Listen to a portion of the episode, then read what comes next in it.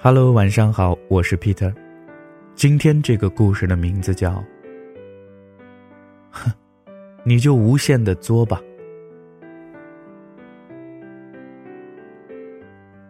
首先声明，如果你没有看完文章就说“女生不作就是不爱你啊”之类的观点，那么你现在就可以退出网页，继续干你自己的事情去了。前几天收到这样的一封私信，我今天啊去送我女朋友，路上她一直在玩手机，我特别的烦，就没理她。等到了地方，她下车，我也没说再见，就直接走了。她给我说了一句：“失望只在一瞬间。”我该怎么办呢，皮特老师？当即我只回了他一句：“错的。”根本就不是你。可能很多人看到这里会觉得我的回答过于草率了。你怎么知道那个男的之前是不是做了什么事情惹到他女朋友了？女生就是要哄啊，女生没说话，你男生嘴巴是用来干嘛的？这个男的有点小气了吧？女生可能是真的有事儿呢，玩手机也情有可原呢。感情里没有对错，女生觉得对男生失望，那就是她的感觉啊，有错吗？呵呵，你就无限的作吧。对，感情世界里是没有对错，但你对待一段感情的方式却是有对错之分的。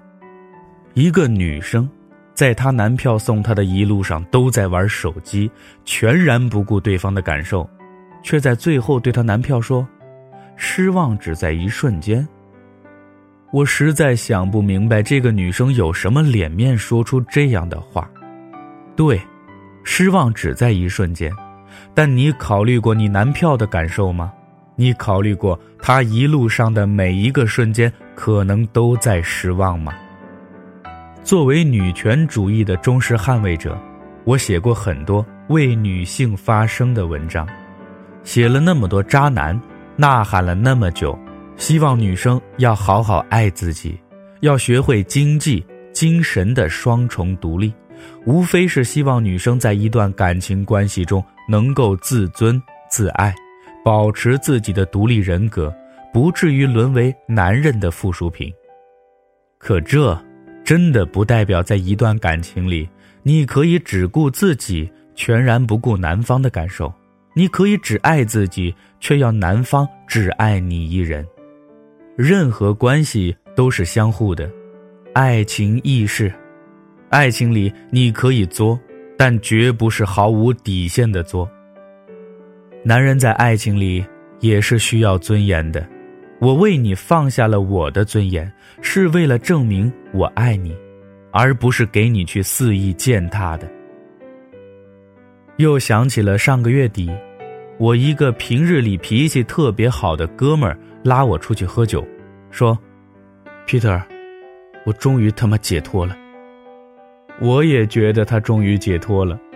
他那位的厉害，我们这群朋友可都是见识过的。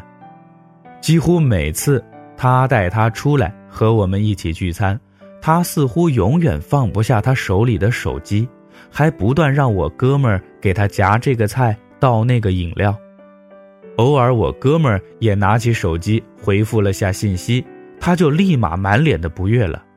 我哥们儿还偷偷的私底下告诉我，每次聚餐结束之后，他都会检查他的手机。厉害了，我的姐！如果还有人跑出来跟我说，女生就是这么作啊，不作怎么能说明她爱你呢？那我只能送你一张互表神图了。图片的内容呢，你自己感受就好，不便念出来了。